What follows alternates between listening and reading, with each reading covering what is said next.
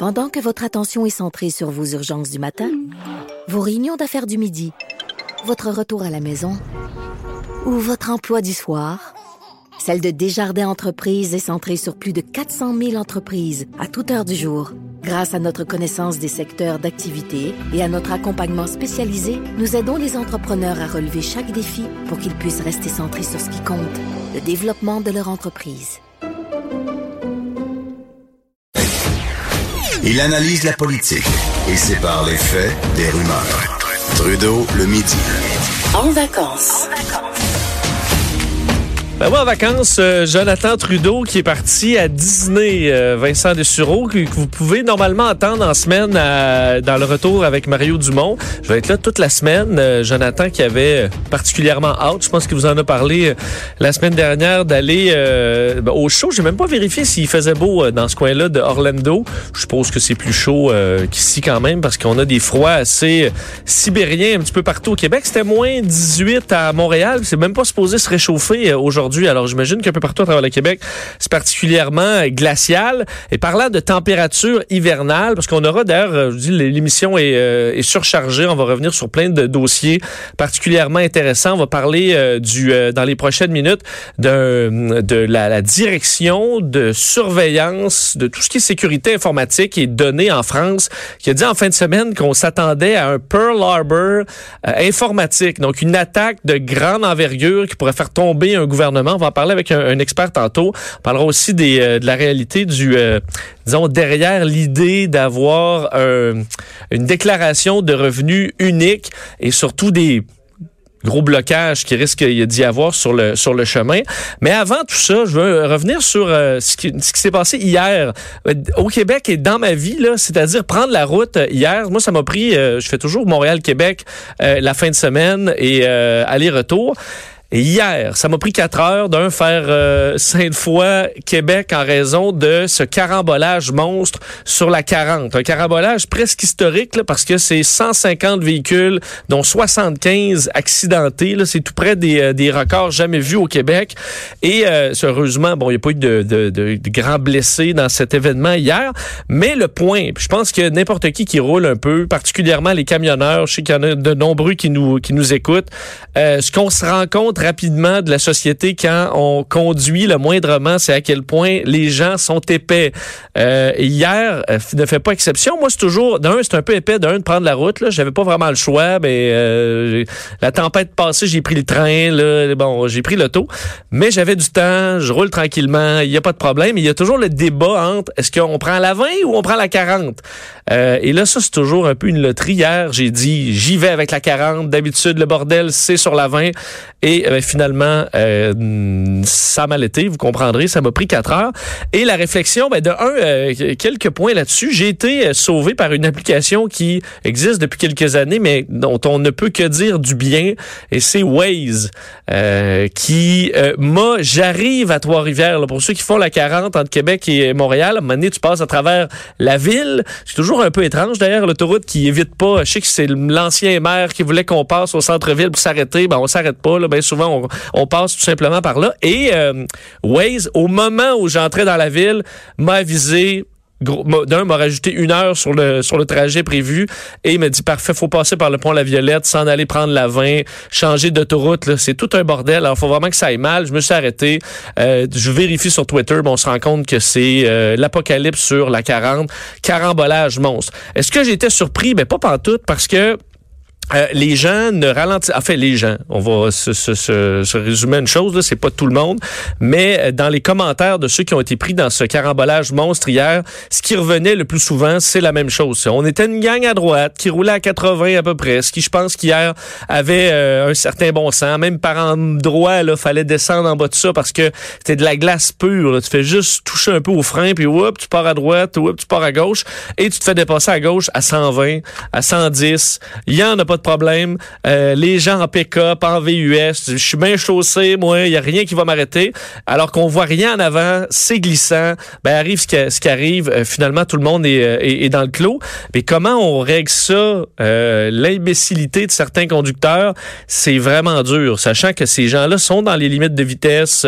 les policiers sont pas pour courir après eux à travers la poudreuse. Il y a rien à faire. Mais c'est vous qui êtes la cause de ces trucs-là. Sinon, ça se tamponne ou euh, tu t'en vas faire un petit tour dans, dans le banc de neige. Ce qui fait des gros accidents, c'est euh, ceux qui vont très vite. Et euh, il y avait toujours le débat, euh, je voyais dans les commentaires et dans les vox pop certains qui disaient ben moi je suis sorti de mon hard puis là je suis parti à la course dans le banc de neige puis pourquoi les gens encore aujourd'hui dans des carambolages partent à la course à travers les chars pour pas se faire écraser par une vanne qui arrive.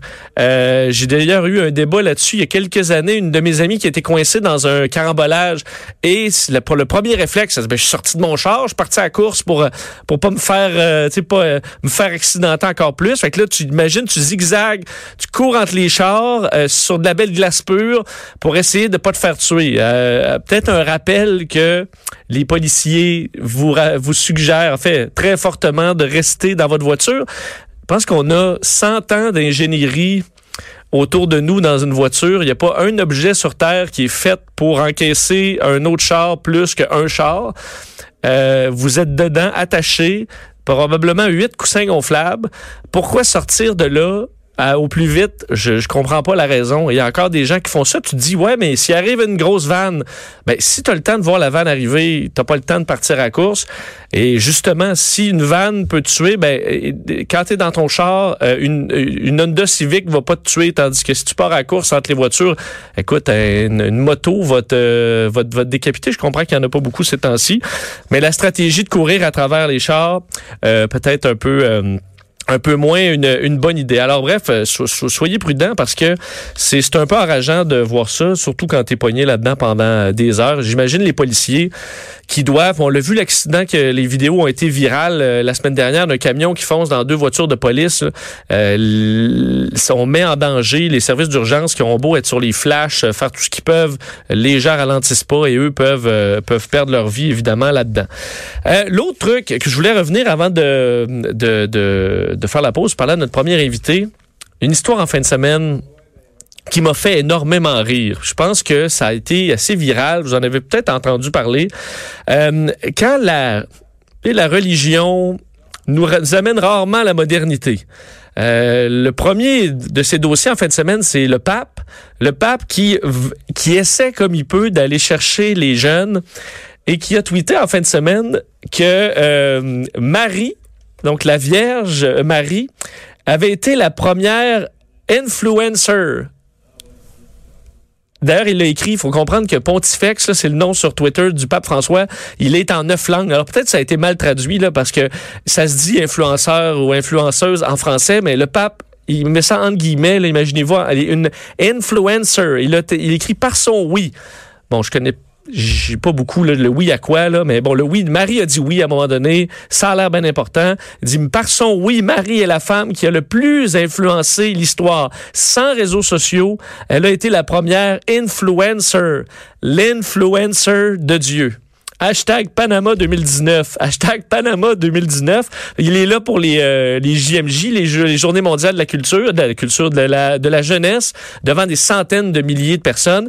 Et ce qui est drôle, c'est que les réseaux sociaux, faut faire attention parce que c'est même pas ça qu'a dit le pape. En fait, il a dit l'inverse. Il a dit que Marie n'était pas une influenceur à l'époque parce que elle, les réseaux sociaux, elle en avait rien à foutre hein, parce que ça existait pas avant au moins 2000 ans. Alors, euh, il a parlé de ça. Il a dit quand même des trucs intéressants que les jeunes devaient se concentrer davantage sur des rencontres réelles que sur euh, des, réseaux sociaux. Je suis tout à fait d'accord avec lui. Mais les tentatives de coolness du, pape, généralement, c'est un peu off. Et ça a été encore le cas euh, sur, sur Twitter en fin de semaine. Et l'autre euh, sujet religieux, qui m'a fait rire, c'est cet homme, David Matheson, qui aux États-Unis, depuis des années, est un des maîtres des vedette de la conversion euh, euh, des homosexuels. Alors lui, est thérapeute de conversion pour convertir les gays en hétéros, parce qu'évidemment, sinon, euh, bon, ils vont aller en enfer. Alors lui a écrit des livres là-dessus. Il y a un centre d'intégrité du genre, c'est le nom de ce centre-là. Un programme aussi, Journey into Manhood, le, voyage vers la masculinité. On peut traduire ça comme ça. Le problème, c'est que notre ami Dave, David, ben, il a dû faire son coming out dans les derniers jours. Il, en fait, il y a des, des euh, messages à lui qui ont fuité et il a été obligé de finalement avouer qu'il est gay et non seulement, bon, non seulement gay, mais pas euh, guéri là, comme il dit, parce que il a euh, divorcé de son mariage de 34 ans et il a décidé de s'affirmer en tant que gay, même s'il reste quand même un homme de foi religieuse. Et il critique maintenant le système basé sur la honte et l'homophobie euh, de l'Église mormone, parce que c'est un mormon. Mais tu sais, tu dis, euh, écoute Dave, David, tu, tu donne-toi pas tout ce mal. S'il y a bien, je pense qu'on a tous trouvé ça un peu drôle. C'est à la fois très drôle et très triste. Mais tu sais, David, s'il y a bien une chose, on peut, on peut trouver ça drôle, on peut trouver ça triste, mais il y a une chose qu'on n'est pas, par contre, c'est très surpris, là. Tu des convertisseurs, des convers, des thérapeutes de conversion. Et tu sais, il faut pas soulever la roche bien bien haut pour commencer à voir ce qui se passe en dessous de ça. Et le problème, encore là, ça me fait rire, ça me fait pleurer un peu, c'est que euh, plusieurs de ces ex-gays, donc qui ont été traités par David, euh, considéraient David Matheson comme un parrain intellectuel. Euh, donc ton parrain intellectuel dans le Journey into Manhood, ben là t'apprends qu'il est gay. C'est quand même une mauvaise journée pour ces pour, pour ces gens-là. Alors ces ex-gays qui sont probablement pas très ex euh, euh, encore aujourd'hui, ça nous montre que ces traitements qui sont encore trop populaires aux États-Unis, il y a des chiffres du UCLA qui disent que 700 000 adultes euh, aux États-Unis ont suivi des thérapies de changement d'orientation sexuelle qui sont qualifiées de pseudosciences là, par les experts. Ça n'a aucune valeur scientifique. C'est basé sur rien. Ça semble plutôt surtout auprès des enfants parce qu'on fait ça auprès d'enfants euh, causer davantage de problèmes de santé mentale qu'autre chose, d'où la partie triste de l'histoire. Mais pauvre David, j'espère que tu pourras... Euh, écoute, euh, vive ta vie au moins pour les prochaines années comme tu l'entends parce que t'étais assez break, comme on dit, mais tu sais, on n'était pas très surpris, David. Alors, amuse-toi bien, mon cher David. Nous, on va faire une pause et au retour, on parle de ce Pearl Harbor informatique qui risque d'arriver sur la France.